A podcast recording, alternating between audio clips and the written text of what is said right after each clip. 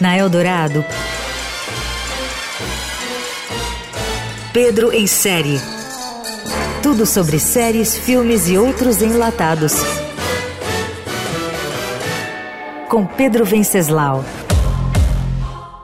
Mommy's first day back to the office this week. I don't want you to go. Don't go.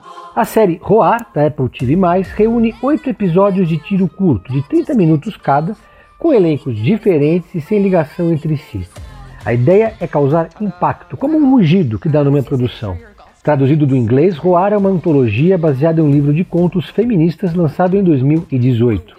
As histórias usam o realismo fantástico com uma pegada distópica para fazer metáforas com temas como machismo, misoginia, racismo e relacionamentos abusivos. Em um dos episódios mais fortes, uma mulher bem-sucedida na carreira volta ao trabalho depois de dar à luz mas sempre que está longe dos filhos, mordidas começam a aparecer pelo seu corpo. As feridas vão ficando piores conforme ela prioriza o trabalho em vez da família.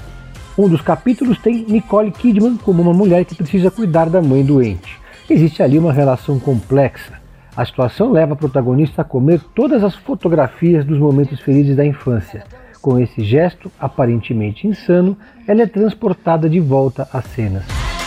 You want to take revenge like a man, you gotta dress like one. Or not take revenge is the other option. Os episódios de Roar da Apple TV+, são irregulares, mas todos terminam de forma surpreendente e dão o seu recado.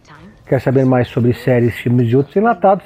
Entre no meu Instagram, Pedro Venceslau 3. Oh, if I am a ghost, why am I still getting cramps? Oh!